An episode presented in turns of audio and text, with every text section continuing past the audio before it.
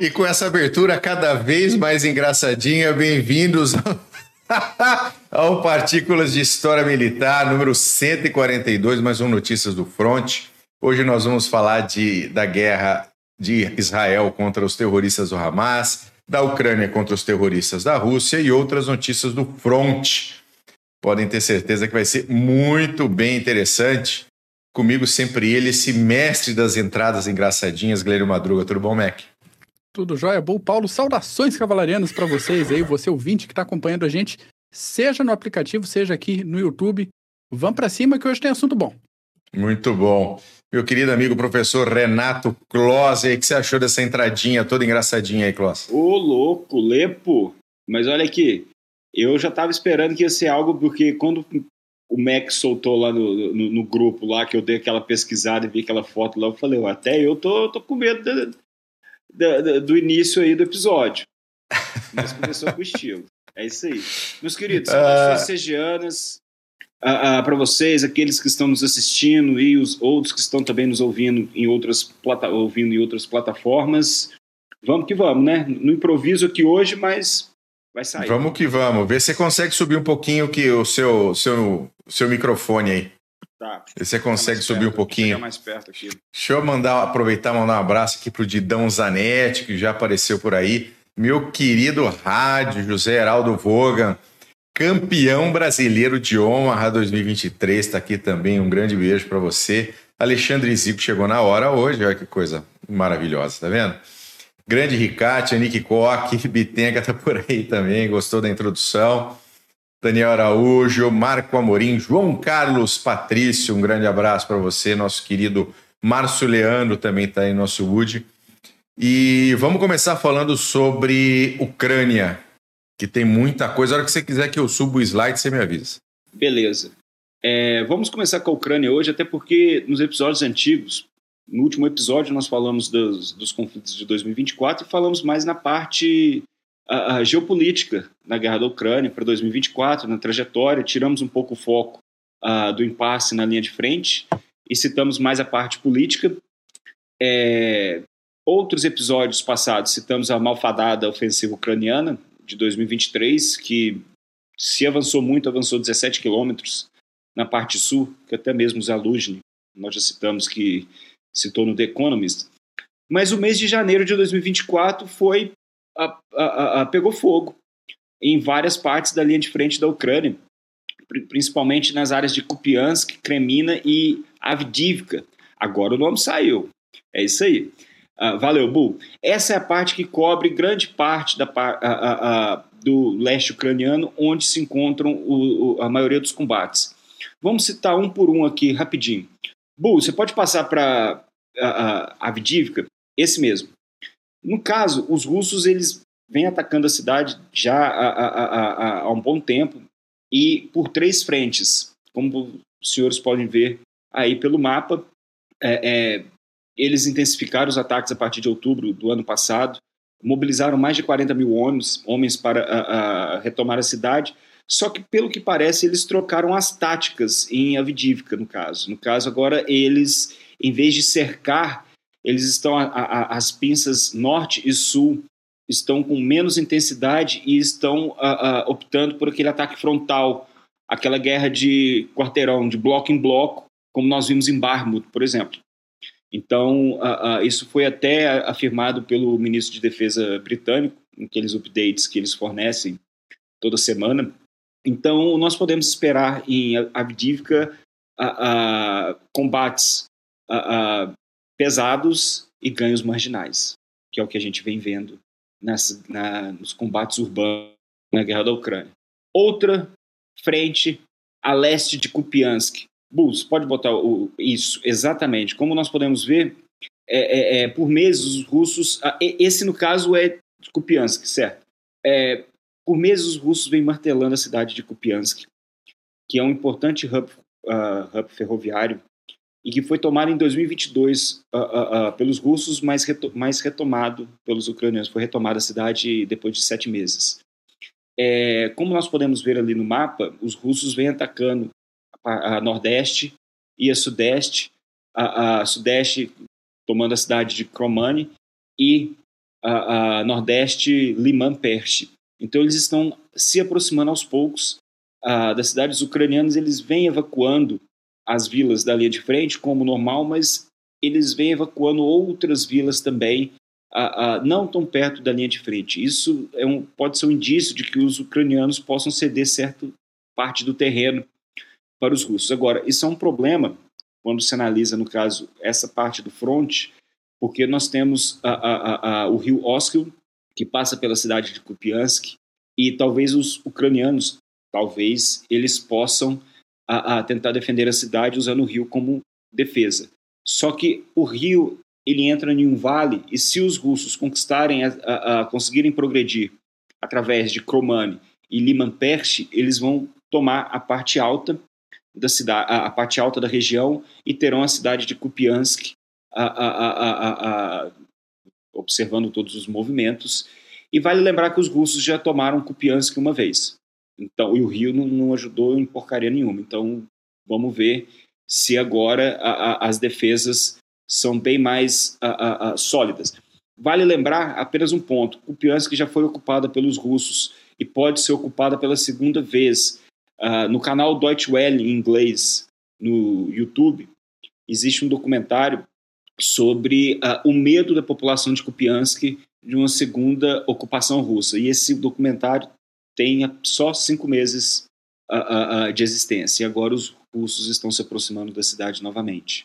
Então, principalmente para a população civil, será mais um, um peso a, a, essa ocupação russa, porque a primeira, como eles sabem e citaram no documentário, muitas prisões, a tortura, uh, e, além de muitos, muitos homens em idade, em idade de, de, serviço de combate foram mandados para a Rússia. Não se sabe onde estão.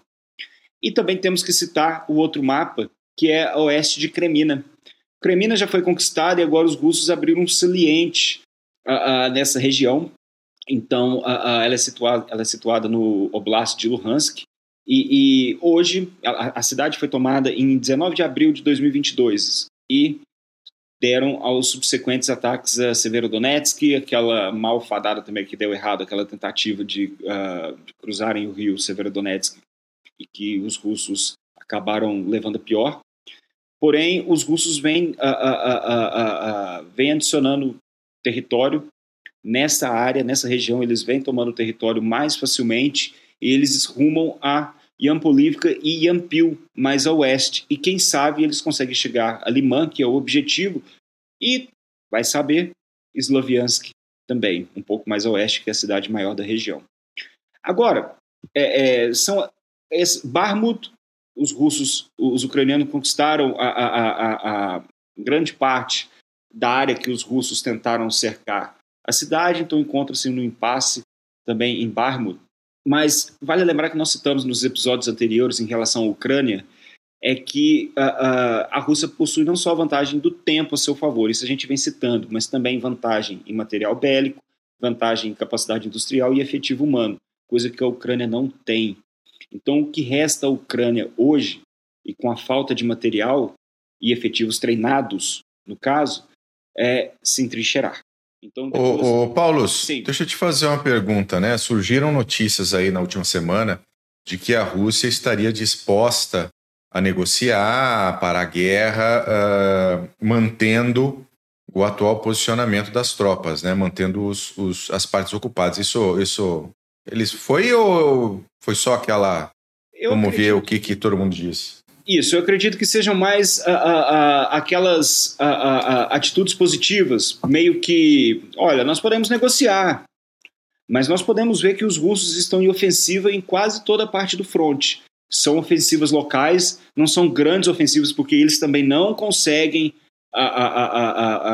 promover ofensivas de grande vulto, mas os russos já citaram no passado que, ok, se a gente conseguir manter, se o, o território conquistado ficar do nosso lado, a gente pode, quem sabe, abrir negociações. Até porque os russos possuem a vantagem de ter conquistado o terreno, então os russos possuem vantagem nas negociações. Agora, essas ofensivas mostram que os russos ainda possuem os objetivos uh, uh, uh, do início da guerra. E esqueçam aqueles objetivos, a gente precisa esquecer um pouco. Isso é guerra, gente. O objetivo de a ah, desnazificação da Ucrânia, desmilitarização. Não, os russos querem retirar alguém do poder e botar alguém que dance conforme a música russa. É isso.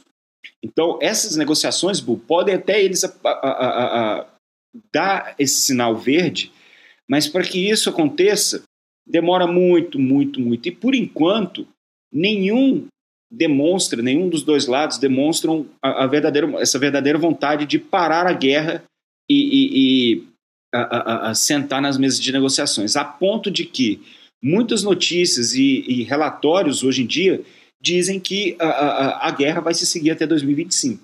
São as é, estimativas. O, uma, outra, uma outra notícia que eu vi uh, uh, nessa semana, uh, no Senado americano passou mais um pacote de ajuda para a Ucrânia, mas o presidente da casa, o presidente da Câmara dos Deputados, disse que lá não vai passar.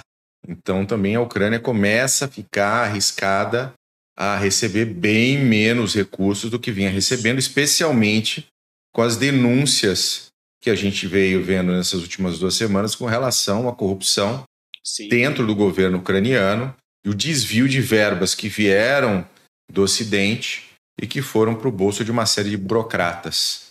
Então a, a, a situação a, a, situação não é a, gente pensava, né? A gente chegou a, a imaginar que o conflito, de, o conflito em Israel pudesse efetivamente trazer algum tipo de, de problema em envio de dinheiro para a Ucrânia. E, na verdade, o que está acontecendo é.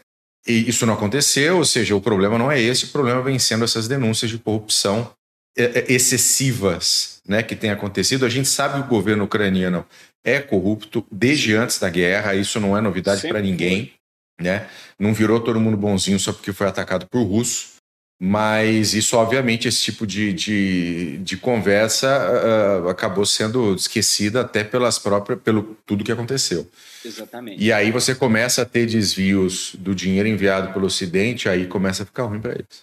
E, e, e, acaba solapando a, a, a, a, confiança dos aliados.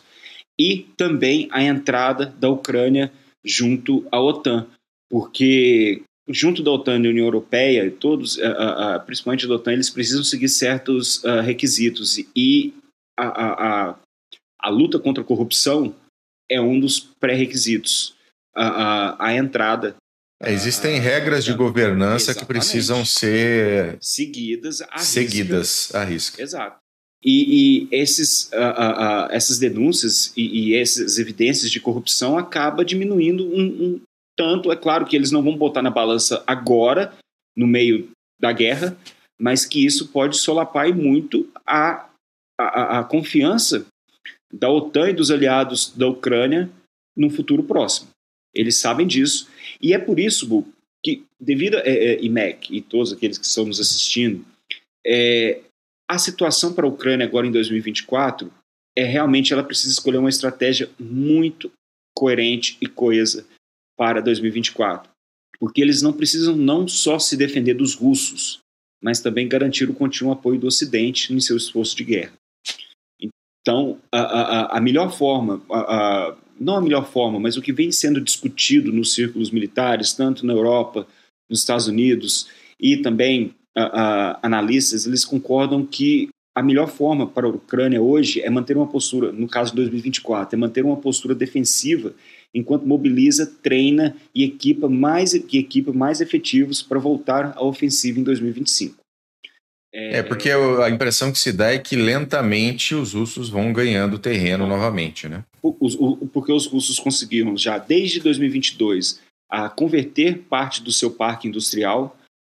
É mais barato para os russos converterem seus equipamentos da era soviética com alguns upgrades, eles conseguem, conseguem colocar no campo de batalha e esses equipamentos matam, né? Só porque ah, é da era soviética que matam da mesma forma. Então, o que os ucranianos, a, a discussão hoje é entrar, a, a, a, tentar, junto do apoio do Ocidente, tentar segurar os russos através de uma defesa em profundidade.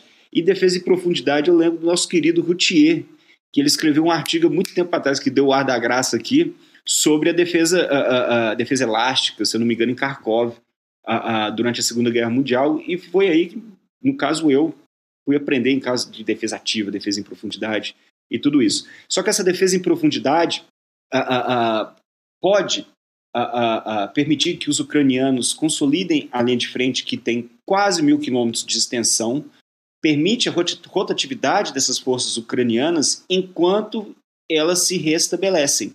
E você consegue reduzir o, o uso de munição na linha de, na linha de frente. Para aqueles que não, não, não, não, a, a, a, não viram esse termo antes, essa defesa em profundidade são linhas de defesa que você vai criando e que os russos fizeram muito bem com a linha Surovikin, no sul na, da Ucrânia, onde os ucranianos atacavam aos trancos e barrancos uma linha, a, a primeira linha defensiva, que os russos faziam? Simplesmente se retraíam para a segunda, terceira linha, esperavam os ucranianos chegarem, consolidarem a linha e depois atacavam essa linha. E acaba que entravam em combates renhidos e que entravam no impasse novamente.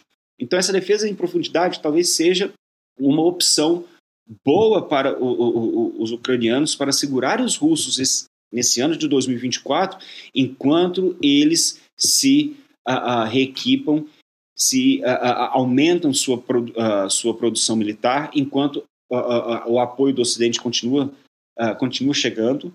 Então, essa é uma opção. E vale lembrar que defesas sólidas, como nós vimos em relação aos russos, defesas sólidas como túneis mais profundos e bunkers uh, uh, bem fortificados ajudam em muito contra a vantagem russa nessa guerra, que é o uso da artilharia e de bombas guiadas, no caso. Então, além do mais, os ucranianos, alguns tópicos que precisam ser atacados esse ano para que os ucranianos consigam segurar essa torrente russa. No caso, rever sua política de mobilização, primeiramente porque vai precisar de mais soldados e principalmente de oficiais treinados, é, aumentar os programas de treinamento junto à OTAN, a, absorvendo o máximo de experiência que esses países a, a, podem oferecer, principalmente Estados Unidos e, e o Reino Unido. Cooperação com o Ocidente na produção de drones e sistemas de guerra eletrônica contra drones também. Uh, uh, isso, per isso, permitirá que a Ucrânia uh, compense parcialmente, vamos dizer assim, o déficit em munição de artilharia e reduza sua vulnerabilidade em caso de falta de um pouco de falta de apoio do Ocidente. Nós vamos falar sobre os drones daqui a pouquinho. É, é, até porque a Ucrânia consegue produzir drones em uma escala considerável, mas não consegue produzir munição em escala considerável. Por que, que adianta um drone se não tem uma munição de 155 milímetros para poder jogar na cabeça do russo? Então, mais um ponto. É, mais material do Ocidente, Bradleys, a, a, a, tudo que der, sistemas antiaéreos. Depois nós vamos citar o, o, o, os updates do Steiner também, do que vem chegando para a Ucrânia. E que os governos ocidentais trabalhem junto das empresas no Ocidente para promover inovação. Como o Zalugin falou, e o Zalugin está para ser é, capinado, vamos, aqui em Minas Gerais a gente fala desse jeito, ou seja, vai sair fora, mas ele citou algo uh, uh, que aconteceu na Primeira Guerra Mundial, que é a busca, aquela busca por, por, uma tecnologia, não é aquela bala de prata que vai resolver a guerra no dia seguinte, mas é uma tecnologia que te dá uma vantagem considerável para você explorar essa vantagem. É isso que os ucranianos precisam hoje em dia. Então, uh, muitos dizem que uma estratégia puramente defensiva é suicídio, para segurar, em termos de segurar os russos. Porém, uma defesa ativa, que seria outra forma de defesa, talvez não seria a melhor opção. Primeiro que precisa, analistas precisam definir de fato o que seria essa defesa ativa. Seria aquela defesa em que você mantém uma proatividade, mantendo o reconhecimento, atacando o inimigo, fustigando o inimigo onde é que ele esteja. Só que no caso da Ucrânia, ela não possui material e efetivo próprio para poder empreender essa defesa ativa. Então, a, a, a, ela pode muito bem. E é, é, é, é interessante você explorar esses ganhos locais para poder fustigar o inimigo. Só que o que, adianta no caso da Ucrânia se ela não possui ela não possui materiais e efetivo para poder explorar essas vantagens? Então, para que uma defesa ativa, sendo que você acaba tendo certos ganhos, a, a, algumas vantagens no campo de batalha, mas você não consegue explorar esses ganhos. E você não consegue restabelecer suas outras unidades. Então não adianta nada. Então talvez meio que resumindo essa estratégia para a Ucrânia, e eu, uh, isso vai um pouco também da minha opinião e do que eu leio, claro, seria aquela estratégia para 2024, aquela estratégia de manter, construir e atacar, que talvez seja a melhor estratégia do momento, até por, devido às incertezas em Washington e Bruxelas. No caso, manter exigirá uma defesa bem preparada, de, a, a, a, racionalizando e consolidando a diversificada quantidade de materiais estrangeiros. Construir, no caso, foca na reconstituição efetiva de suas forças, além do treinamento e expansão de sua capacidade industrial de defesa. E o ataque conta com, a, a, a, com ataque frente às vantagens russas, você tenta degradar ou e destruindo aos poucos essas vantagens russas e criar desafios não só na linha de frente, mas também na retaguarda, através de sistemas de longo alcance, que seja com os F-16 que estão chegando, mas é preciso fustigar os russos não apenas na linha de frente, é preciso deixar eles ocupados na linha de frente e na retaguarda como aconteceu quando chegaram os HIMARS, os Storm Shadows, mísseis de cruzeiro e tudo mais. Então, resumindo do resumindo, o certo seria, para esse ano, absorver os ataques russos, minimizando baixas, posicionando-se para retomar a vantagem ao longo do tempo, quem sabe ainda em 2024 ou começo de 2025. Esse é o cenário no campo de batalha hoje. Amanhã pode tudo mudar, que a guerra, nós sabemos que todos os tipos de planos uh, uh, tudo isso é, é, é, papel. O que acontece depois dos cinco minutos de batalha, tudo muda. E nós sabemos que essa guerra não é só na, na linha de frente que ela pode ser definida, também a, a, a milhares e milhares de quilômetros de distância. Bom, essa é a parte em relação à linha de frente na Ucrânia, da guerra da Ucrânia. É, agora, é, vamos falar de ataques secundários. Até porque se eu falar de ataques indiretos, tem gente que vai, vai, vai, vai xingar, vai chorar uh, e tudo mais. Então, o que eu quero falar de ataques secundários? Uh, muita gente cita do impasse na linha de frente uh, na guerra da Ucrânia, só que a Ucrânia vem atacando a Rússia de outras formas. E esses ataques secundários são esses ataques que os ucranianos vêm empreendendo dentro do território russo. E, e, e, eles, esses ataques vêm, são, são ataques de pequeno porte, mas que vêm aos poucos solapando essa infraestrutura uh, que os russos possuem, uh, principalmente que traz dinheiro para o Kremlin. Então, vamos citar que na semana passada, dois, drone, dois drones kamikazes ucranianos atingiram uma refinaria de óleo e gás e um terminal de exportação de petróleo em Ust-Luga, na região de São Petersburgo, a mais de mil quilômetros de distância das suas bases na Ucrânia. Então, esse ataque prejudicou a capacidade russa de exportar nafta, combustível para aviação e gás natural liquefeito. Então, na prática, esses drones fabricados na Ucrânia, esses drones kamikazes, mostraram-se muito mais efetivos e bem-sucedidos do que a tinta gasta em Bruxelas para aplicar sanções à Rússia e, e, e, e no seu comércio de hidrocarbonetos e todos esses esforços fracassados para tentar sancionar Putin e o dinheiro que entra a, a, a, para o Kremlin. Vale lembrar que a preservação das exportações de petróleo e gás natural é parte primordial da estratégia Vladimir, da Rússia, de Vladimir Putin, para driblar as sanções do Ocidente.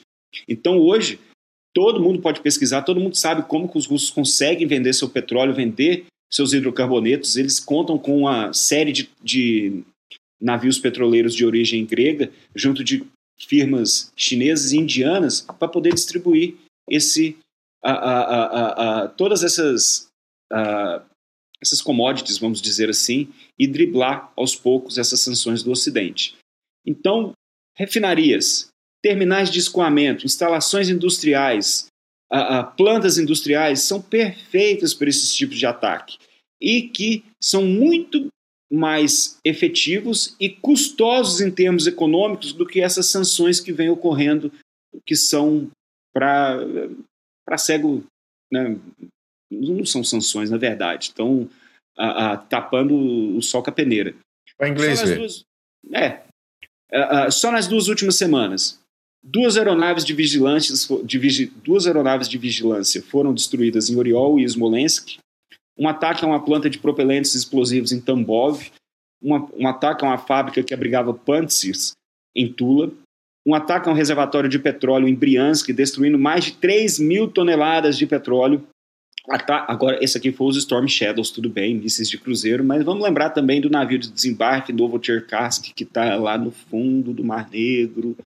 Promovido a submarino junto com Moskva. E o, o, o, avião de vigilância também, o A-50, se eu não me engano. Enfim, a gente tem que falar um pouco da questão de drones, para a gente terminar a, a parte da Ucrânia. É, Volodymyr Zelensky ele citou no final de 2023 que uh, em 2024 o exército ucraniano teria no campo de batalha mais de um milhão de drones à disposição das suas tropas. Uh, essa guerra entre Rússia e Ucrânia usando drones é uma guerra de vai e volta. Você cria medidas e táticas. O seu inimigo, vamos supor, se os ucranianos criam certas táticas e certas medidas para tentar pegar os russos desprevenidos, os russos logo aprendem e criam contramedidas que atacam os ucranianos e os ucranianos fazem a mesma coisa e continua nesse ciclo. Hoje, nós já citamos aqui, acaba que esses drones vêm mudando algumas características no campo de batalha lá na Ucrânia. Vale lembrar, gente, mudando algumas características, não muda a natureza da guerra, não falem essa bobeira, pelo amor de Deus. Mudam algumas características. Ah, ah, lembro de Clausewitz, a guerra é como se fosse o camaleão, que vai se moldando as suas características e tudo mais. Então, lembre-se, hoje, tudo que se move no campo de batalha com esses drones é percebido. Se é percebido, pode ser atingido. Primeiro. Então, a, a, a, primeiro, os ucranianos usaram em 2022, no começo da guerra, como uma forma de uh, mitigar o grande, a grande vantagem russa em termos bélicos, a, em termos de efetivo humano. Então, eles começaram a usar esses drones comerciais em reconhecimento e direcionamento para o fogo de artilharia e para e lançamento de granadas. Vocês vão se lembrar. Só que esses drones, eles eram chamados de Mavics, que são drones chineses, Mavic, e dá para comprar na vários sites. Uh, uh, esses drones, pouco depois, eles foram, uh, foram adicionados outros drones maiores capazes de carregar bombas maiores e empreender reconhecimento de longo alcance, além dos drones kamikazes que parecem ser pequenos mísseis de cruzeiro, como a gente vem observando aí nos últimos meses. Esses drones, no caso, eles possuem motores potentes uh, uh, e que conseguem transportar ogivas anticarro por mais de 20, até por mais de 20 quilômetros em, em, algumas situações. Eles são chamados de uh, eh, FPV, que é o First Person View, caso, e que eles conseguem perseguir caminhões, conseguem entrar dentro de bunker, entra dentro de prédio. Então, causa um caos e tanto na, junto às tropas inimigas. Então, isso, e, e, isso, gente, muitas pessoas citam que, ah, novamente, olha, a natureza da guerra está mudando, a guerra está mudando. Não, a guerra não está mudando, não. Vocês vão ver apenas bunkers, bunkers mais profundos e mais fortificados para proteger a infantaria. E a, a, a, equipamentos furtivos. É isso.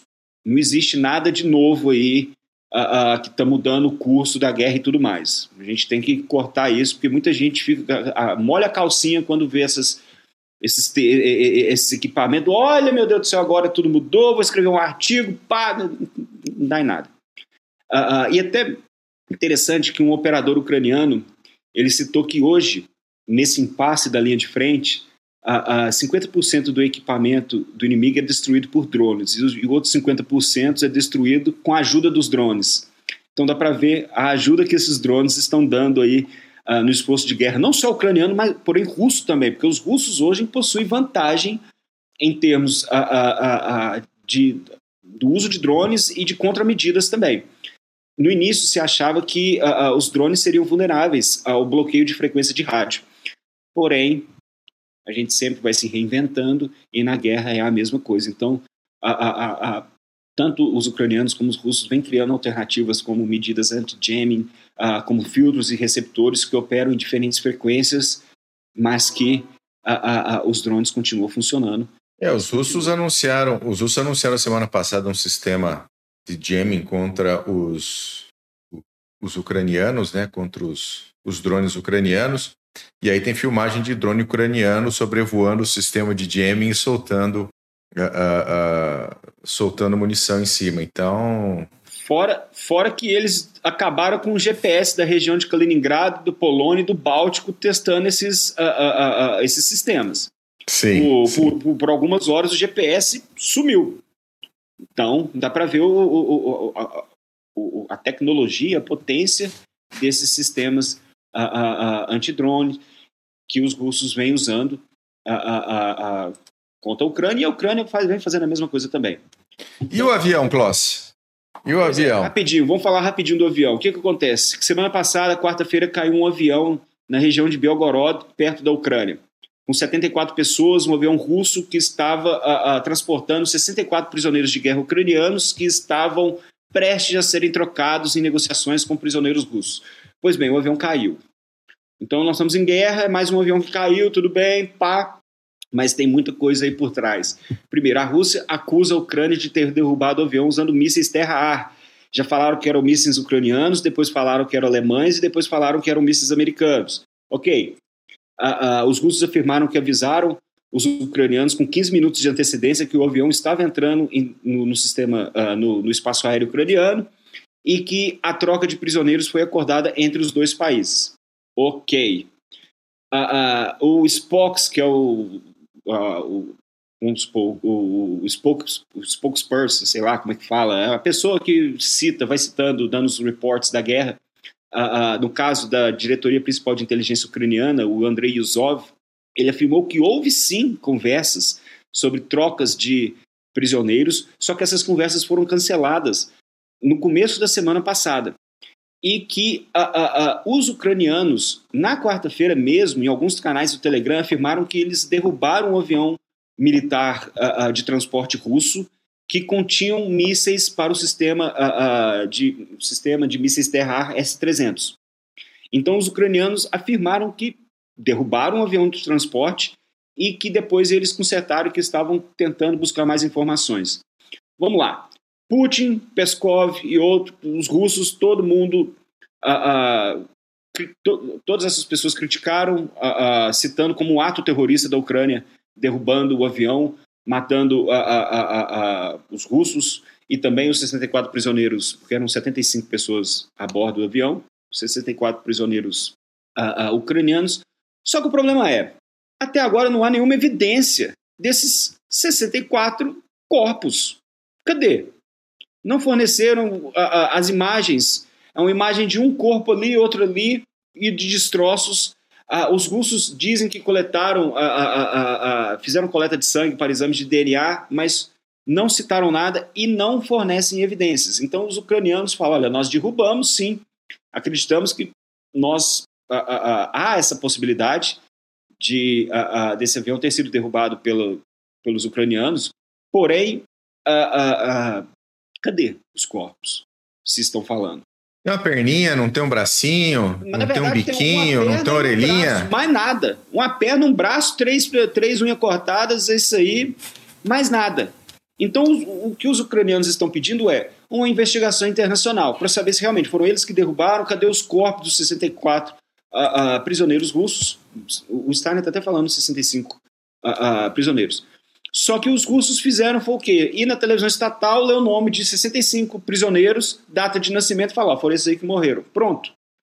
A, a, a, o necrotério em Belgorod recebeu cinco corpos no dia. Então, investigações internacionais os russos não vão aceitar, como o envenenamento do Navalny, Malaysia Airlines, que, foi, que o avião foi derrubado, então eles causaram vários empecilhos. Então, essa investigação internacional não, não ocorrerá, vai ficar mais um ponto a ser a, a, a, discutido. E aí, cadê os prisioneiros? Morreram esses 64, 65 prisioneiros? Não morreram? Então, cadê, cadê as evidências em relação? É isso que os ucranianos buscam. Enquanto isso, os russos vêm capitalizando em cima dessa tragédia, que é a, a, a, esse avião que acabou sendo derrubado. Uh, Bull Mac, um minuto. Só para citar uns updates que o Steiner trouxe antes do nosso episódio em relação à guerra da Ucrânia. Deixa eu só pegar aqui rapidinho.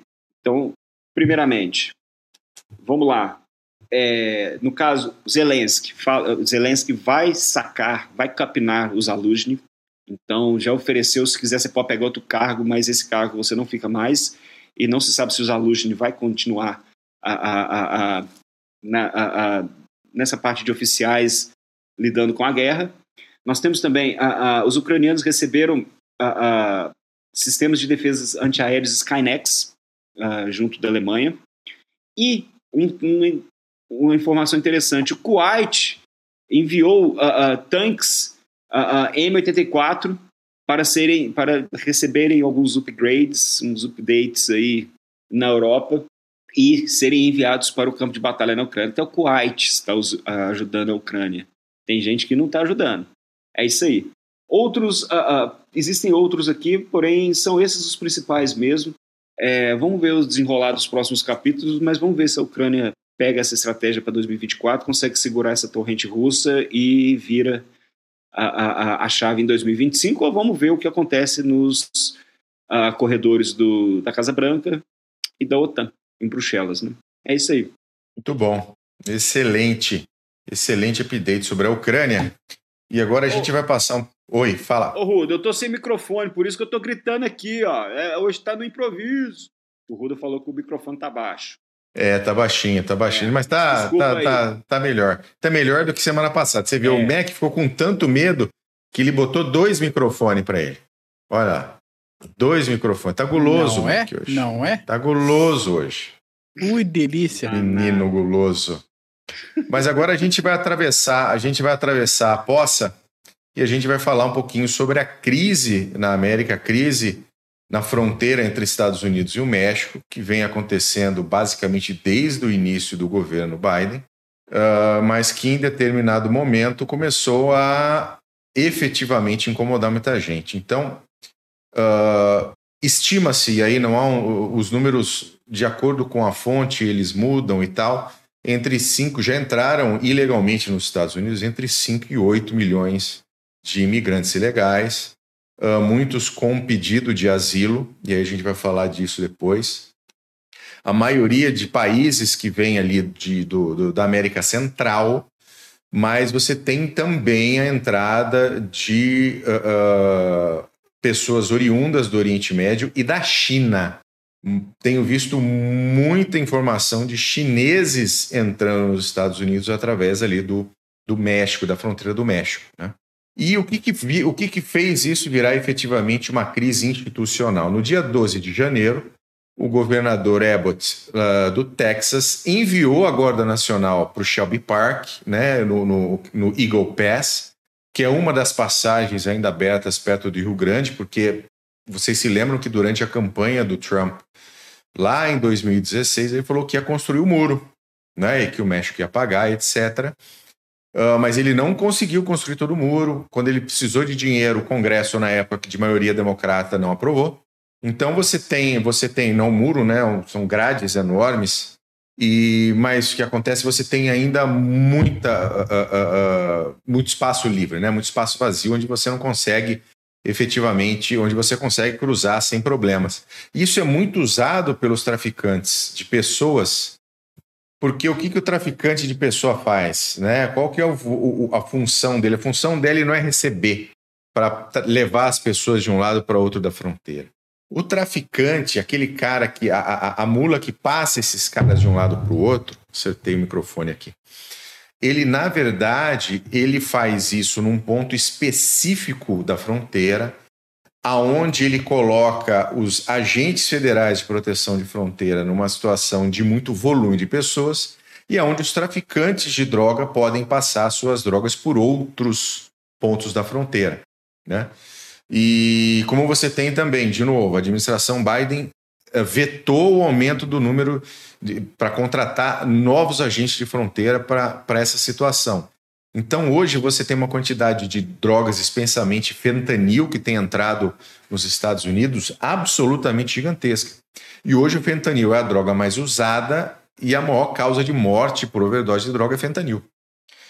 Então, existem uma série, na verdade, uma série de interesses de traficantes de drogas, uma série de interesses escusos de outras partes, e a gente vai conversar disso um pouquinho aqui, que levaram a essa crise. Então você tem um Partido Democrata com um presidente fraco, que não está nem aí para coisa, na verdade, né, e aí é, sou eu, para mim, faz parte do, do, do plano do Partido Democrata de encher de imigrantes ilegais. Nós tivemos, uh, especialmente naqueles estados que foram swing states na eleição, que deram vitória para o Biden, né? Georgia, Wisconsin, etc., onde você hoje, né, hoje, né, quase já na nova, quase chegando na nova eleição, já no ano de nova eleição, uh, você tem provas mostrando que muitos votos através do correio foram enviados com o mesmo Social Security Number e foram contados mesmo assim, uh, uh, sem fazer a conferência de assinatura. Tem uma série de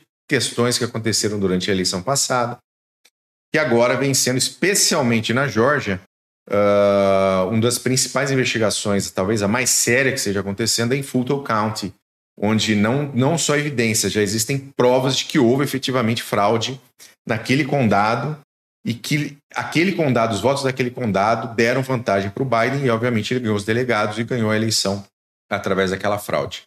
Mas a crise veio quando o governador Abbott pega a sua Guarda Nacional, lembrando que os Estados Unidos da América são uma federação de estados, é, um, é efetivamente uma federação, então são estados que concordaram em fazer parte de uma nação e que possuem perante a Constituição uma série de liberdades onde ele não precisa seguir o governo federal, ele não precisa seguir Washington. Então, dentro dessas liberdades que estão dentro da Constituição americana, o governador Abbott convocou a sua Guarda Nacional e fez o deployment, né? Fez, mandou a Guarda Nacional para Eagle Pass e substituiu os agentes federais que lá estavam e disse: aqui não entra mais agente federal, a partir de agora é a Guarda Nacional que cuida dessa área da, da fronteira. Isso gerou né, um, um, grande bafafá por lá, ao ponto que o Biden, a, a administração Biden, obviamente, uh, fez um pedido à Suprema Corte, né, fez, colocou o, o, o governo do Texas na Suprema Corte para devolver o controle daquela área para os agentes federais. E, surpreendentemente, a Suprema Corte deu essa, essa, esse ganho de causa, e aí você tem muita interpretação com relação à decisão da Suprema Corte. Tem gente que fala que realmente deu, tem gente que fala que não é bem assim. Eu não parei para ler efetivamente, então não posso te dizer aqui mas ela teoricamente deu ganho de causa para a administração Biden, inclusive com o voto a favor de dois uh, uh, ministros da Suprema Corte, teoricamente mais alinhados ao Partido Republicano, mais alinhados ao conservadorismo, à proteção de fronteira. Então foi inclusive foi, foi uma das surpresas foi essa. No entanto, o governador do Texas pegou e para a Suprema Corte, porque ele está na verdade baseando toda a sua ação na Constituição dos Estados Unidos. Então eu vou falar uma coisa para vocês. Uh, uh, existe, tem o artigo 1 da Constituição Americana, uh, seção 10, onde fala sobre os poderes que são negados aos estados. Apesar de ser uma federação, existem poderes que são negados aos estados. Então, os estados não podem, por exemplo, sem, o, o, o, sem a aprovação do Congresso, fazer qualquer tipo de movimentação de tropas, de, de, de, por exemplo, de navios de guerra em tempo de paz.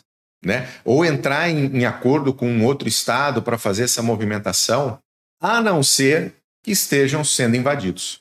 Então, isso fala o artigo 1 da seção 10, que chama Powers Denied States, né? a cláusula terceira. Né?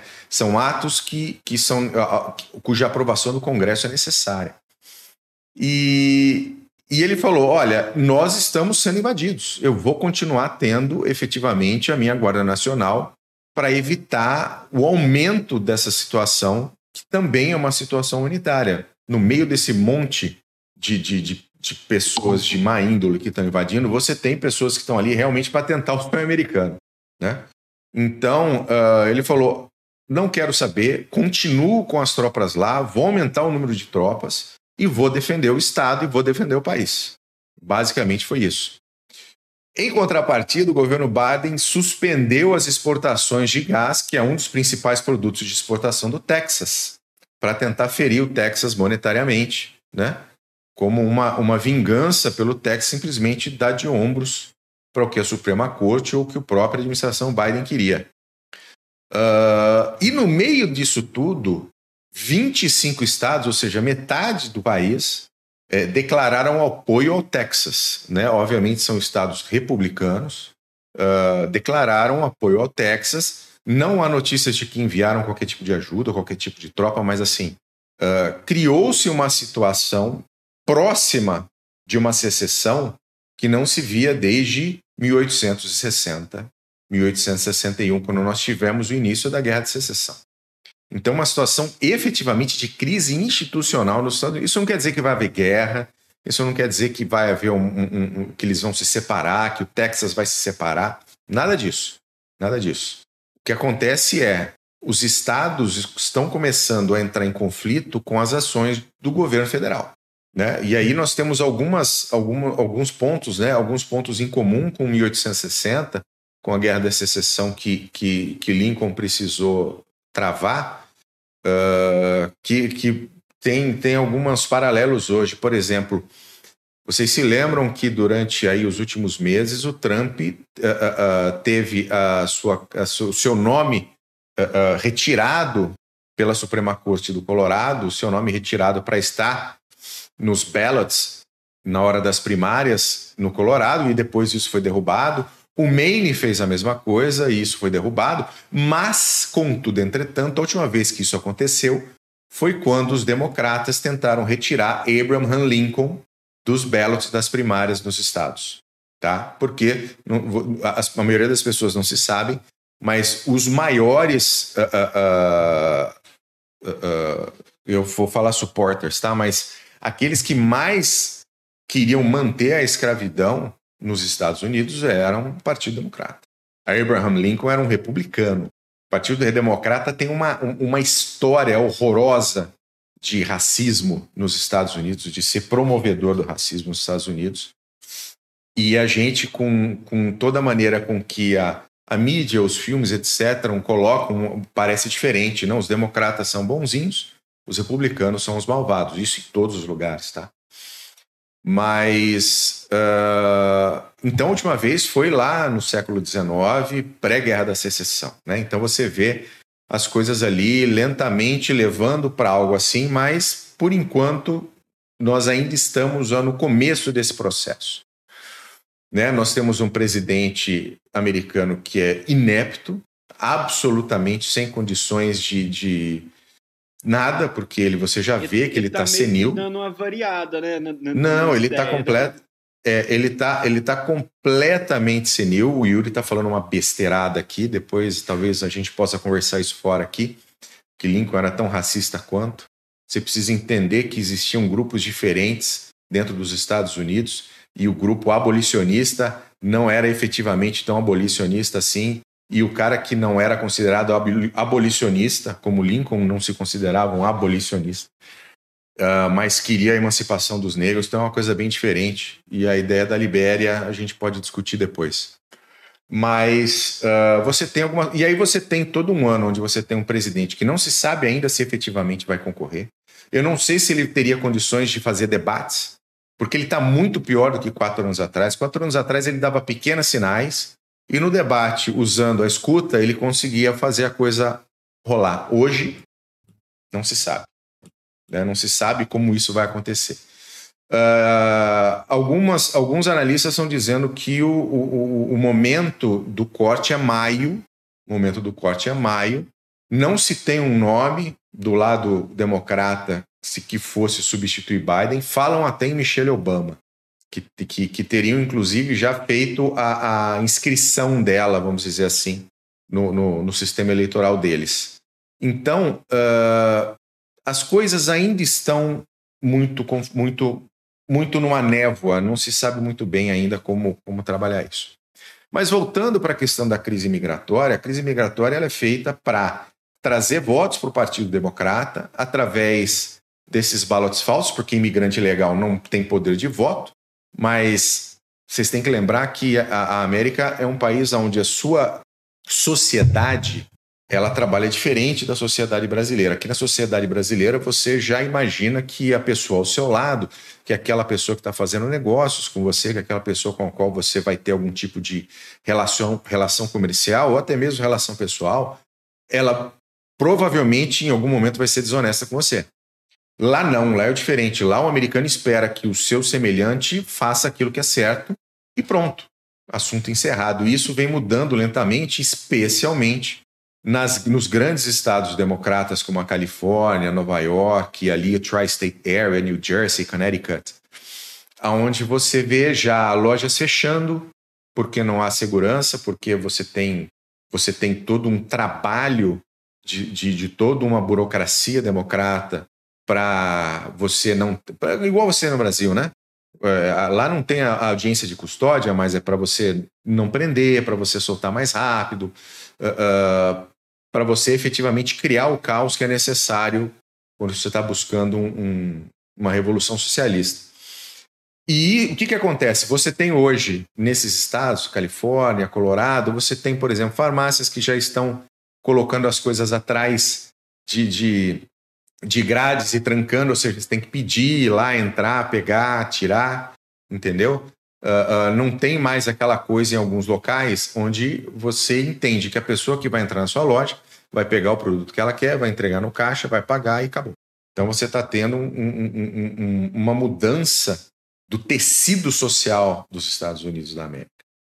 E, obviamente, você enfiar um monte, milhões e milhões de pessoas que não estão ali para fazer parte do tecido social americano, e essa é a grande questão, porque, muita, porque a, a, a, historicamente imigrante legal vai para os Estados Unidos pelo sonho americano. Eu estou saindo do meu país, terceiro mundista, subdesenvolvido, vou para lá, vou tentar fazer minha vida, fazer dinheiro, vou trabalhar honestamente, depois vou trazer minha família, e aí eu vou ter uma segunda geração aqui e eu vim para o sonho americano. Muita gente que está entrando nos Estados Unidos quer o sonho americano, mas você tem muita gente que está ali para destruir o sonho americano. Então, por isso que a crise dentro da, da, da, da fronteira é muito, muito, muito complicada. E isso já está acontecendo de uma maneira muito mais avançada na Europa. A Grã-Bretanha está tendo sua população substituída, a França está tendo sua população substituída, a Alemanha está tendo sua população substituída. Quem permitiu a entrada indiscriminada de imigrantes já foi para o saco. Já era. Já era. Hoje, em Londres, por exemplo, apenas 30% do, do, das pessoas que vivem em Londres são brancas. Entendeu? Então, existe uma mudança onde você leva os imigrantes para criar o caos, criar mudança do tecido social, e aí você tem uma minoria que era a maioria e que vai ser absolutamente esmagada, como aconteceu em vários outros países. Né? O Líbano era cristão, a, a, a Pérsia, o Irã era cristão.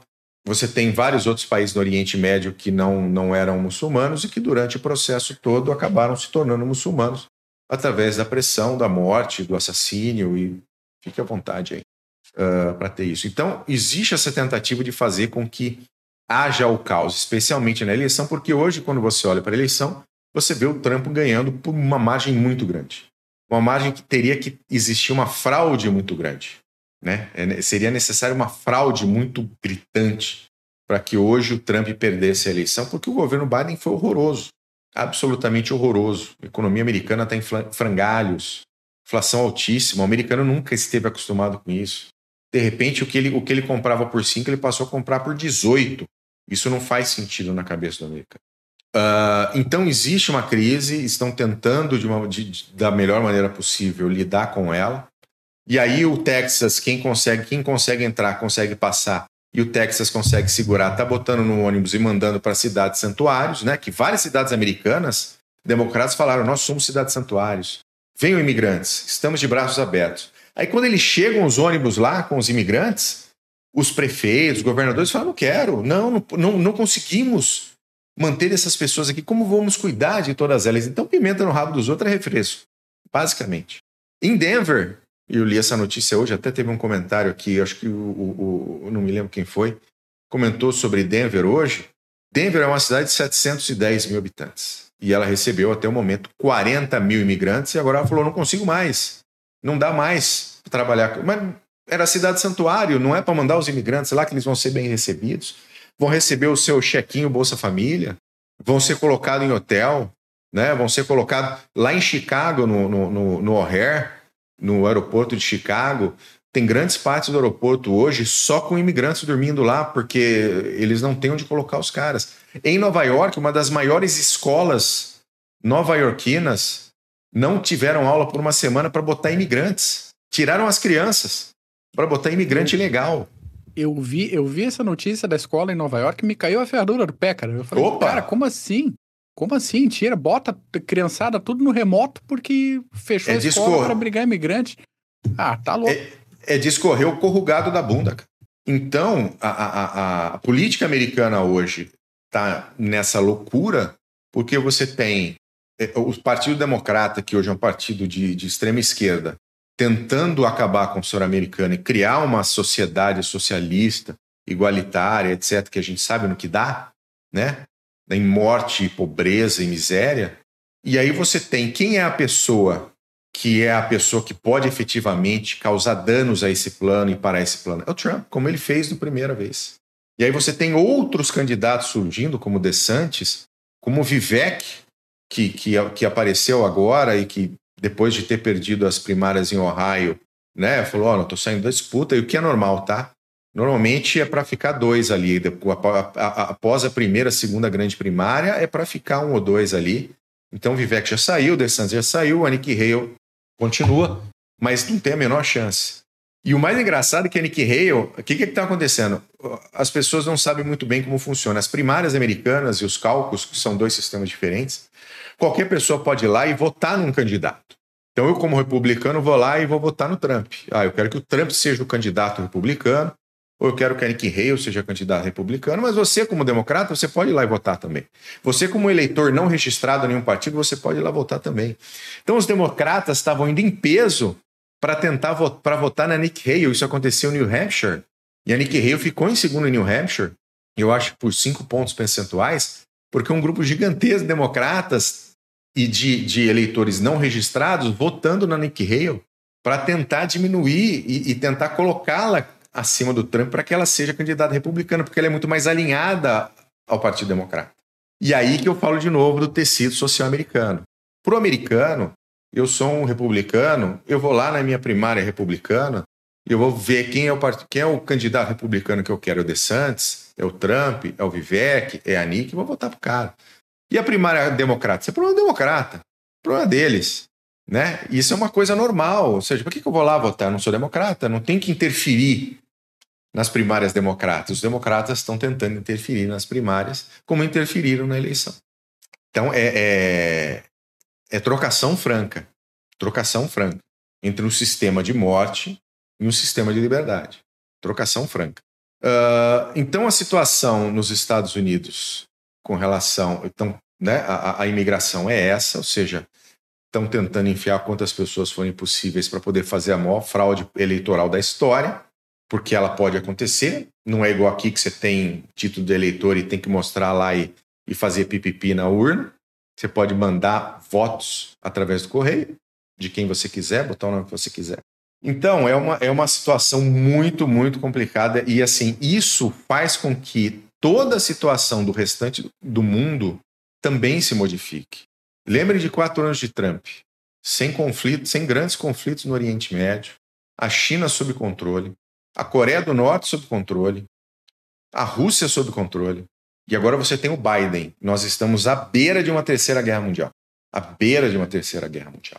Uh, numa situação com a Rússia, numa situação com a China, numa situação dentro do Oriente Médio. Por quê? Porque você tem uma América fraca. Então, quando o cara vira para mim e reclama que o americano intervém e também reclama que o americano não intervém, você precisa saber onde você vai. Você quer que ele intervenha ou que ele não, não intervenha? Porque quando ele não intervém, você está vendo a merda que dá. Quando ele não intervém direito, é a merda que dá. Então, 2024 é um ponto gigantesco de inflexão, de mudança no globo. No globo. A vitória do Trump vai, sem dúvida, colocar as coisas numa situação muito menor de conflitos e de risco. Uma eleição democrata vai fazer o inverso. Tá? Uh, o, o, João Carlos Patrício está comentando sobre o Kennedy aqui, né? Que o, o, o, Kennedy é um candidato hoje independente. O Kennedy, uh, uh, o nome dele, ele é, ele é filho do, do irmão do John. Como é que era o nome dele, Mac? É, pois é. É morreu exatamente. assassinado também. Bela pergunta. É. Obrigado. Uh, ele era um candidato do partido, do partido Democrata e deixou o Partido Democrata para ser um candidato independente. Então eu não sei o quão engodo ele é. A Nick Hale, para mim, é muito mais engodo do que o Kennedy. A Nick tá muito. Robert, obrigado, Rudel. O Robert Kennedy Jr. A Nick Hale é muito mais alinhado hoje com o que é o Partido Democrata do que propriamente o Robert Kennedy Jr. O que ele tem dito, o que ele tem falado, alinha-se totalmente com, por exemplo, evitar a imigração ilegal, com, com melhorar, a, a, a, com, com, evitar todos esses conflitos do Oriente Médio, Rússia, China. Ele está muito alinhado ao que quer o Trump, por exemplo, do que propriamente o Partido Democrata. Inclusive, saiu uma notícia e aí a notícia, e aí é, é, é eu acho, é aí para mim é fake news até porque a, a própria o próprio Trump negou, né, de que o Robert Kennedy Jr. tinha sido tinham aproximado dele, pessoal da, do Trump, para que ele fosse uh, vice-presidente. Uh, e aí já negaram completamente, não, isso nunca aconteceu, tal. A gente não sabe, não se sabe quem vai ser o vice-presidente do Trump. Uh, não sei se ele vai buscar alguém forte para ser vice-presidente com ele, como DeSantis ou como Vivek. Vivek é um nome que apareceu agora, né, nos últimos meses, fazendo um barulho gigantesco, que é um cara que fala tudo na cara. Ele não tem meias palavras, assim como Trump. Uh, ele até, eu acho que ele é mais, ele é mais agressivo até que o DeSantis. Eu achei que o DeSantis fosse ser um nome muito mais forte do que acabou sendo. Mas não sei dizer quem seria o vice-presidente uh, uh, do Trump. Na, no passado, ele pegou alguém do próprio establishment do Partido Republicano, talvez para acalmar ali outras áreas do partido. Afinal, tem um deep state bem, bem complicado dentro da burocracia americana que trabalha a favor do Partido Democrata. Tem republicanos que trabalham a favor do Partido Democrata. Então, tem muita coisa a acontecer durante o ano para a gente ver e vamos, vamos descobrir se a gente vai ser, o que o que, que nós vamos quais qual nós vamos ser testemunhas do que a partir dos próximos 20 anos. Porque essa essa é uma eleição que vai definir os próximos 20, 30 anos no globo inteiro, tá? Uh, um outro ponto que eu queria falar era com relação à crise na Europa dos fazendeiros, do agro na Europa. Porque que começou com os fazendeiros alemães, absolutamente putaços, porque o governo do Olaf ele ia tirar os subsídios do diesel e aumentar algumas outras taxas e, e impostos. E aí o pessoal puto, ficou putaço na calça e uh, grandes uh, regiões da Alemanha hoje estão paralisadas na Alemanha por causa dos protestos. E isso acabou levando a protestos também na França e também na Polônia e também na Bélgica por motivos similares. Então, os, o, e aí você tem caminhoneiros também uh, protestando, uh, uh, fazendo, né, fazendo essa, esse protesto junto com, com o agro. Então, o pessoal leva os caminhões, leva os, os tratores para as estradas, para todo mundo, para a estrada ninguém passa. Eles estão jogando estrume nos prédios públicos, né? Prefeituras, governos de províncias, de estados. Tá, tá grande, tá grande a crise com relação ao agro. Tem, tem cidades que já estão à beira da escassez de produtos nos, nas prateleiras. Então, olha, o, o, o Zil que já comentou que na Espanha também. Então a coisa está bastante complicada por lá, mas assim, é difícil encontrar informação. Está difícil encontrar boa informação sobre a crise uh, uh, do agro na Europa. Entendeu? Então é, é, é a gente ainda está tentando entender melhor como, como as coisas estão acontecendo e como elas podem terminar. Tá? Então, olha lá, Holanda também é, é, é, vai se espalhar, tá? Vai se espalhar e, assim, como diziam aqui, aquela besteira não é, não é só por 20 centavos, né? Aí lá, muitos anos atrás, uh, eu acho que esse pau não é apenas uh, com relação a, aos problemas de, de altíssimo custo para os fazendeiros uh, europeus poderem produzir, né? Existe uma guerra contra o agro no mundo inteiro. Né? Existe a guerra contra quem produz comida no mundo inteiro, isso no Brasil, isso na Europa. É, é um negócio bastante complicado. Então, tem muita coisa ainda para acontecer e para muita água para rolar na Europa. Vamos ver.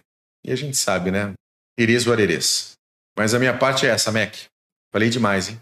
Nada, falou o que tinha que ser falado. Tem muito assunto aqui que o pessoal tá deixando nos comentários que se a gente fosse puxar cada é, ponta dessa, a gente ia ficar até amanhã conversando aqui, porque Sim. tem, tem muita coisa interessante aqui. É, o, o Zil que comentou aqui, Agenda 2030. Tem muito a ver com a Agenda 2030, tá? Muito, É? muito, muito a ver com a O- Agenda O 2030. Fabiano Bittencourt citou aqui também que a, a, a francês não pode ver o motivo para não trabalhar, que logo se junta num protesto. Eu não esqueço uma foto deles protestando, acho que ano passado ou retrasado, e eles usando o- o- o- os trilhos do- do- dos bondinhos como uma churrasqueira, porque vai protestando e vai fazendo churrasco junto. Exatamente, vai, vai protestando e vai levando a churrasqueira do- no trilho protestando e fazendo churrasco, o kebab, Isso aí. comendo solto. É isso aí, eles sabem muito bem. Muito bom. Mandar um abraço pro Silvano. Silvano, muito obrigado, novo membro do canal aí. Obrigado pela sua ajuda. Pra gente manter aqui, de repente pegar equipamento melhor pro close aí, pra não ficar com esse negócio de ninguém te ouve. Absurdo, absurdo isso. Mas muito Jogar bom, obrigado, Silvano. Cobras, ajuda aí. É isso aí. muito bom. Mac, eu sei que você tem updates também. Ah, cara, eu tenho um pouquinho. Já estamos com uma hora e onze e onze agora. Olha que belezinha. Coisa linda. E vamos, vamos tentar andar com alguns assuntos aqui. Primeiro assunto na África. A gente vem falando desde 2020 sobre alguns golpes de Estado que estão acontecendo na África ali. Então tem Mas eh, eu achei que isso tinha parado, o golpe de Estado. golpes. É, exatamente. Porque dizem que, de- dizem que o problema, o problema da África era o, o colonialismo, né? Era todo mundo colônia, eram as metrópoles, mas faz 70 anos que, que, que, que mas- 60, 50, 70, que ninguém mais nós é. vamos, nós vamos Com algumas um raras exceções de quem era ligado à França, tá? Tem raras Ah, exceções então, que era, e é- continua, Não, ali continua tá tudo sendo. beleza. Ali tá tudo beleza. E, e- e é esse o caso aí, porque essa semana é, o Níger, o Mali e o Burkina Faso anunciaram que estão saindo da Comunidade Econômica dos Estados da África Ocidental. Eles foram membros fundadores desse grupo lá em 1975 e recentemente já tinham sido suspensos como pressão é, internacional de outros países da África para voltarem a, a sistemas democráticos de governo. E não estão se importando com isso. Eles preferiram anunciar a saída conforme o regulamento do grupo. Você anuncia a saída com um, um ano de antecedência. Anunciaram a saída e estão indo embora numa lógica de, mov- de movimentação que a gente já vem conversando aqui no Clube de Generais desde pelo menos 2020, que é esse afastamento das, das malvadas potências europeias, em especial da França, que fez muita merda por lá mesmo, Não, E- continua fazendo. continua fazendo. Nossa, é uma merda. Continua, E, continua. aproximação com a Rússia e com a China. A linha é essa. E, E- e eles formaram um bloco, saíram, forma- só te atrapalhando, Meg, rapidinho, formaram Venha, um venha. bloco meio para que ah, se defenderem de uma ameaça externa. Olha, se, se te- Exatamente. sobrar para um aqui, vai sobrar para os três. Exatamente. Então há essa, essa aliança também. Então todas essas ações concer- em- todas essas ações conjuntas ah, faz parte de uma estratégia por parte desses países. é isso aí. E deixa eu mandar um abraço pro João Carlos Patrício também, que virou nosso membro aqui. Muito obrigado, meu Excelente. querido. Aqui, ó, Obrigado, do seja coração. Do coração. Fala aí, Mac. Isso aí. E a Alemanha quis crescer para cima do Níger, né? Exigiu que o Níger encerrasse as relações com a Rússia, que estavam prejudicando a dinâmica local aí. Ameaçou fechar a embaixada alemã no, no, no Níger. E o general Tiani, que é o, o atual presidente do Níger, falou: cara, vai catar chucrute na esquina, entende? Fecha então a embaixada e vai embora, não me incomoda não. E ficou todo mundo assim: como assim fecha a embaixada e vai embora? Fecha a embaixada e vai embora, cara. Não, você mal tá dando conta da Alemanha. O que, que você quer vir se meter no meu país, entende? Então, é, é isso que temos por enquanto e movimentações com tendência para piorar nos próximos anos aí. Vai, vai, vai, vai sair sempre, um né? episódio aí sobre essas, essa, essa crise epidêmica ah, dos golpes, principalmente.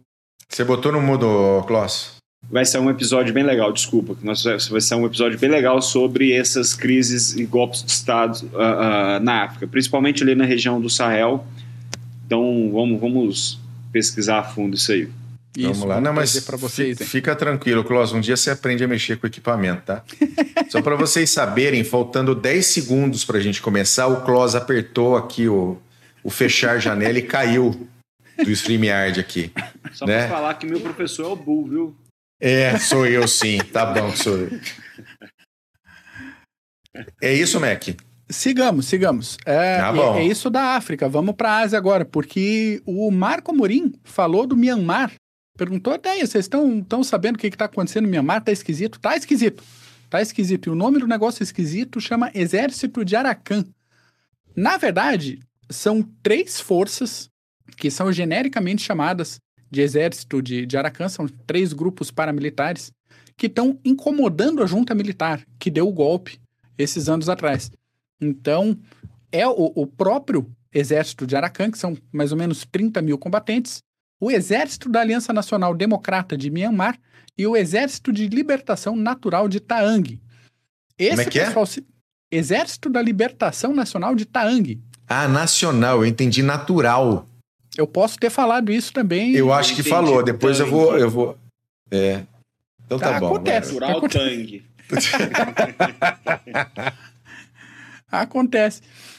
O, o, o pessoal vem fazendo alguns avanços tá, no norte do país, tomaram algumas cidades da junta militar e pode ter, alguns indícios apontam que tem financiamento da China.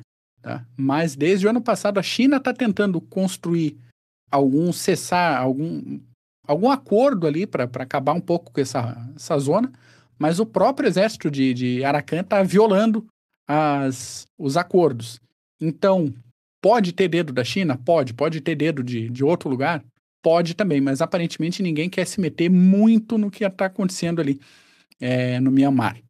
Vamos então para onde o bicho está pegando um pouquinho mais de, de intensidade, que é a questão de Gaza.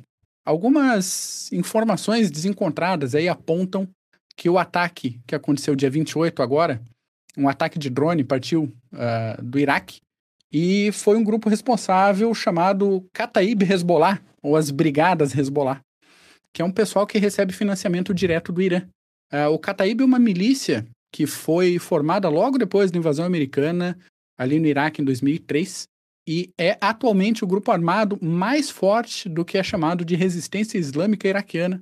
E eles são responsáveis eh, por pelo menos 150 ataques contra forças americanas desde o início da campanha de Gaza, agora de outubro. O Kataib é considerado um grupo terrorista desde 2009 e usa técnicas um pouco mais elaboradas que outras milícias armadas. Então, tem ah, sniper, tem morteiro, tem foguete, tem bomba instalada em estrada normal, mas tem também drone, usa drone, usa mísseis balísticos de pequeno alcance. Então, o pessoal tem um financiamento e equipamento um pouquinho mais, mais elaborado. Tem tudo O dos negócio- refugiados, da UN refugiados lá. É, também. E, e- e o negócio é que eles consideram, eles são tão é, é, complicados que eles brigam constantemente com outras é, milícias islâmicas da região também. Então, o negócio tá- Normal. Ali uma Ah. bagunça. Exatamente. E para ajudar, eles consideram, e aí, não totalmente sem razão, que as fronteiras ali entre Iraque, Jordânia eh, e Síria, Líbano são artificiais e que foram invenção eh, dos europeus. E foram mesmo.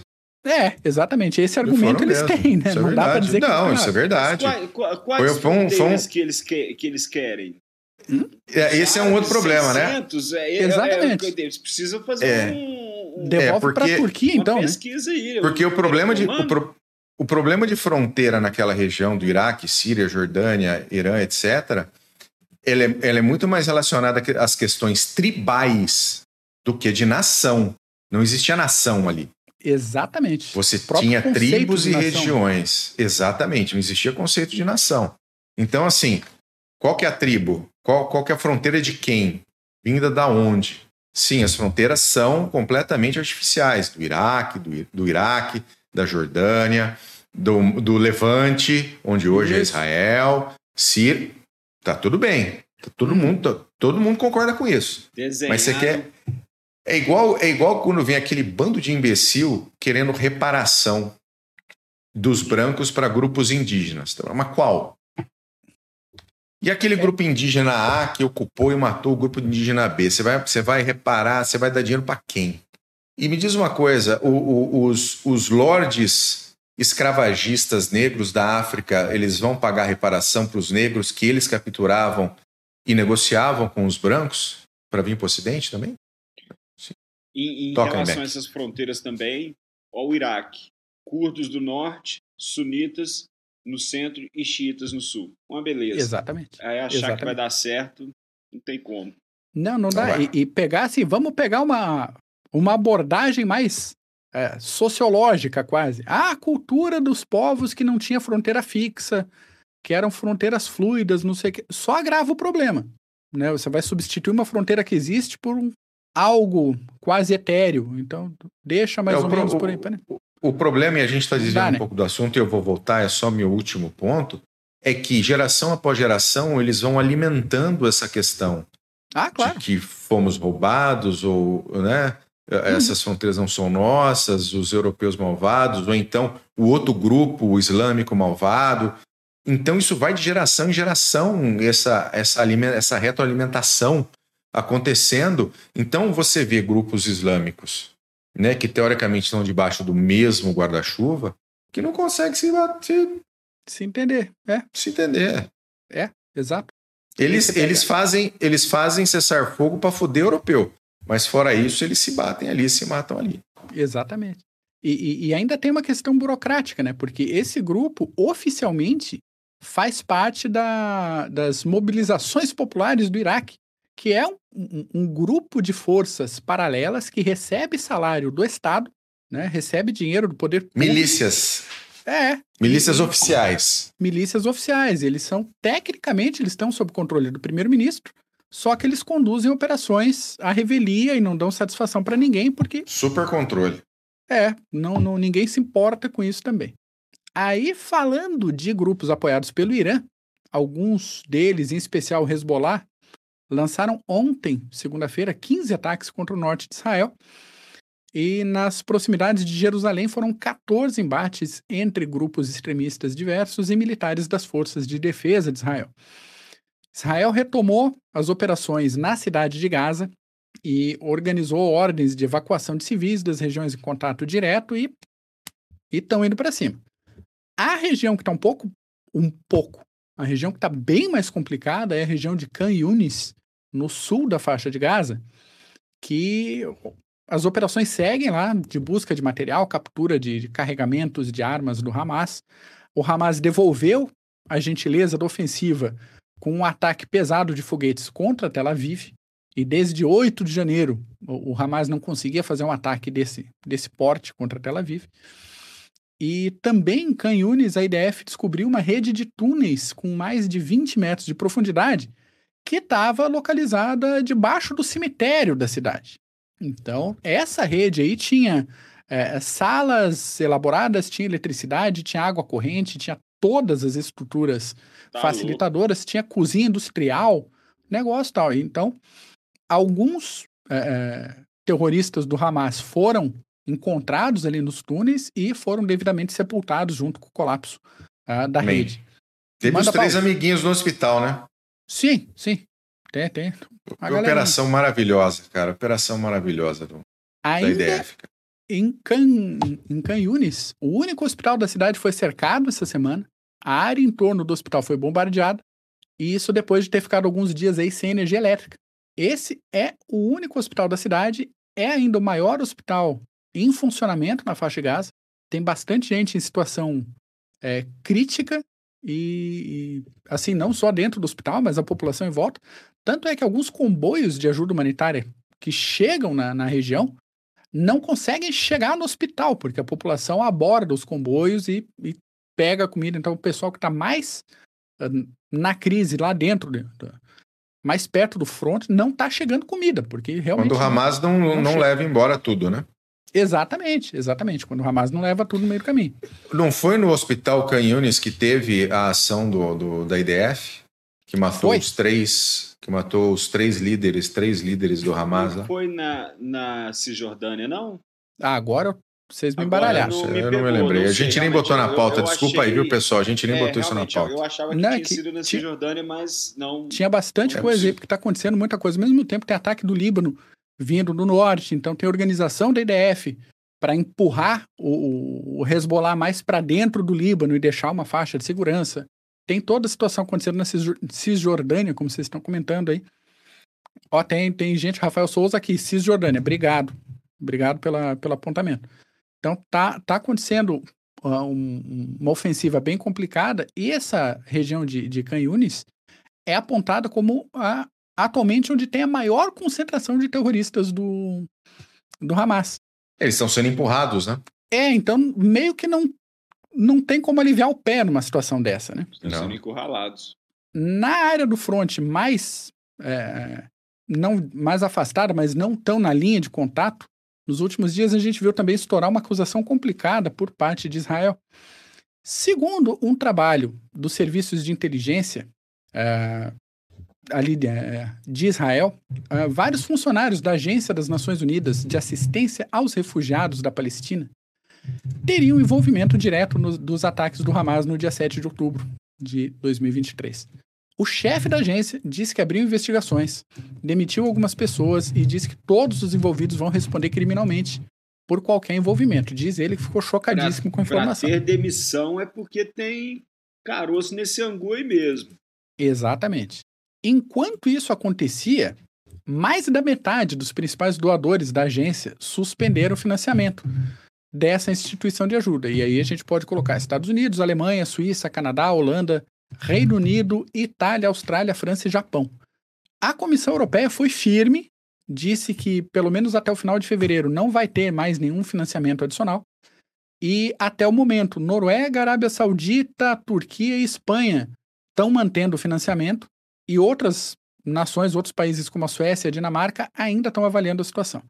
Só para termo de comparação, Estados Unidos e Alemanha sozinhos é, correspondem a 46% do orçamento dessa agência, do orçamento anual. Então, a agência diz que o dinheiro que eles têm em caixa agora só dá para manter o trabalho funcionando até fevereiro e que, que o direcionamento da verba é principalmente para a educação, correspondendo a 59% desse orçamento, e aí tem gestão de clínicas de saúde, ajuda para comprar comida e para comprar roupa. Isso para refugiados de Gaza, da Cisjordânia, da Jordânia, da Síria e do Líbano. Tá? A intenção atual do governo israelense é garantir que a agência não faça parte da solução para o território palestino depois do conflito com Hamas. É claro, e, né? É óbvio, né? E já quer interromper todas as atividades da agência em Gaza. Voltando para o trabalho de inteligência israelense, a gente tem o seguinte: 12 funcionários da agência da ONU teriam envolvimento direto com os ataques. Desses 12, nove eram professores e um era assistente social. Pelo menos sete deles atravessaram a fronteira no dia 7 de outubro para participar ativamente dos massacres e dos sequestros, e um, pelo menos, teve acesso a uma arma antitanque na noite anterior e outro tirou fotos de uma das, das pessoas que seria sequestrada. Dos 12 listados, 10 teriam ligação direta com o Hamas e um ligação direta com a Jihad Islâmica, e desses 12, dois já foram mortos. Essa é a situação atual. A ONU está trabalhando em investigação, a agência internamente também está trabalhando em investigação, e enquanto trabalham com investigação, a coisa está acontecendo aí. Sobre acordos de paz, é, um acordo de cessar-fogo foi elaborado agora, esse final de semana, uh, com a ajuda do, dos Estados Unidos, Israel, Egito Catar, e foi enviado para o Hamas, que já confirmou o recebimento. A intenção é a libertação de reféns que ainda estão com o Hamas em troca de um cessar-fogo de seis semanas. Então já está claro e objetivo desde o início da conversa que Israel não está fazendo um acordo para acabar com a guerra. Está tá negociando um tempo de reorganização. A primeira fase dessa proposta é liberar parte de cerca de 100 reféns, com prioridade para os feridos. O Egito, Catar e a Jordânia se comprometeram em cobrar o Hamas para que o Hamas respeite o acordo, se o acordo for firmado. Estados Unidos e França ficaram responsáveis por cobrar Israel. Por enquanto, até o momento da, da gravação, a, o Hamas não respondeu, mas a tendência é reafirmar que o Hamas quer o fim da, da ofensiva israelense que é a libertação de todos os prisioneiros palestinos em poder de Israel e que é a retirada imediata de todas as, as forças israelenses da faixa de Gaza, que eles chamam de forças de ocupação, e são Israel está se mantendo firme na intenção de eliminar o Hamas e evitar que a faixa de Gaza volte a oferecer qualquer tipo de risco no futuro. Então a situação está. O, o, pau está torando em Canhunes. Existem algumas tratativas, nada muito promissor por enquanto. E a gente sabe que a situação uh, da faixa de Gaza está repercutindo no mundo inteiro. E aqui, para deixar o, o, final desse episódio um pouco mais. Não sei se dá para falar suave, mas pelo menos um pouquinho mais aleatório, é que a gente vai chamar a, a, a, atenção para uma situação muito específica aqui. Existe na Índia um pessoal aí, umas 5 mil pessoas, que moram nas províncias de Manipur e de Mirozan. Essa galera acredita, acredita mesmo, honestamente, que são descendentes de Manassés, filho de José, neto de Jacó. Portanto, fazem parte de uma das tribos perdidas depois da invasão assíria do ano de 772 a.C.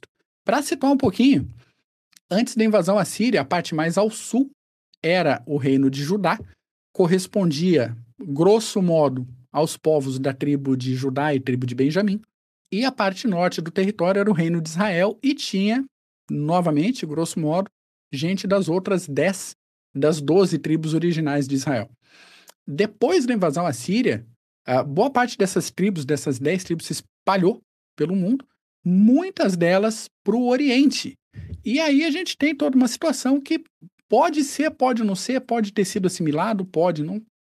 E Mas hoje já dá para já dá mais ou menos para você saber, né? Tem alguns exames, tem, alguns tem, exames que, que você consegue, genéticos que você consegue tem. fazer. É, mas é assim, né? 2.700 de DNA para rastrear é meio é, é quase uma é, não, precisa é ver porcentagem, porcentagem genética daquela região. Né? de DNA quase para é. achar o, o farelinho. Né? coletando né? lá na Ucrânia, né? Então, Mas... é, na década de 50 saiu uma lei israelense, eu acho que a gente até comentou aqui já, que permitia que pessoas com ascendência judaica se candidatassem a voltar para Israel e ter a, a, cidadania. E depois também veio essa situação de gente é, das outras tribos que pudessem voltar para lá. Aí começa esse rolo burocrático, porque em 51, já no ano seguinte, Vários grupos étnicos da Índia passaram a afirmar que faziam parte dessas tribos perdidas. E daí eles começaram a adotar costumes, tradições hebraicas e, e buscar ativamente o retorno para essa terra de origem deles. Claro que, como você falou, esse movimento tem toda uma questão burocrática, tem toda uma questão estatal, é, toda uma conferência das autoridades israelenses, isso já vem sendo feito de tempos em tempos. Então, o primeiro movimento de retorno de, de indianos aconteceu em 2006, agora, e o último agora em 2021, com autorização de 150 pessoas é, para irem para Israel. Então, o processo todo envolve autorização, conversão ao judaísmo ortodoxo e conhecimento do hebraico, entre outros critérios de, de aceitação. Interessante, então tem Bem. pé isso aí. É algo tem, que tem, tem, pode ser tem, que tenha, sim. Né? Tem, tem sim, pode ter sim. Legal. É. Pode ter sim, muito bom. Deixa eu fazer só um... Opa, hum, fala, fala. Não, Mac, termina aí, Não, porque o meu só... volta num outro assunto lá, termina aí. Tá, só para fechar então, o grupo Bnei é, Menash mostra mais essa vontade de voltar a Israel, voltar para uma terra de onde eles supostamente foram expulsos há, há, há tantos séculos atrás aí. A empolgação é tanto que algumas pessoas, como o Joseph Halkip, que é esse camaradinha bem mais, bem na direita ali da foto, para quem está acompanhando no YouTube, esse cara já declarou para a mídia que está disposto não só a voltar para Israel, mas se alistar no exército israelense para combater o Hamas. Então, esse é o não, nível do. voltar do... e vai. Exatamente. É, é, é, assim. Eu quero defender a minha terra ancestral. E a gente pensa assim, pô, mas faz 2.700 anos que eles é, se for isso mesmo, 2.700 anos que eles foram expulsos, né, de Israel. Antes tarde do que nunca.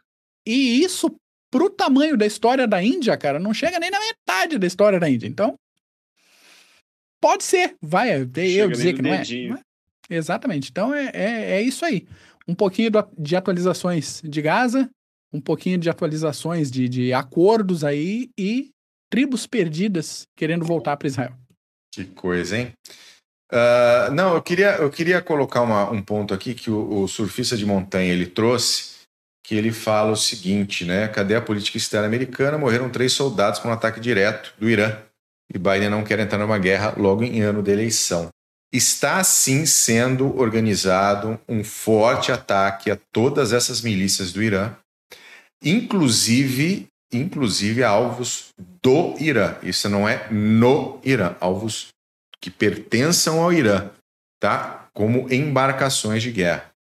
Então existe sim uma conversação e um plano para poder fazer uma resposta, né, dentro dos, dos do, né, ali dentro da, da, dos limites, né, uma resposta proporcional, mas existe sim, efetivamente, um plano para isso. Se vai acontecer ou não já é outra história, mas existem efetivamente planos para isso.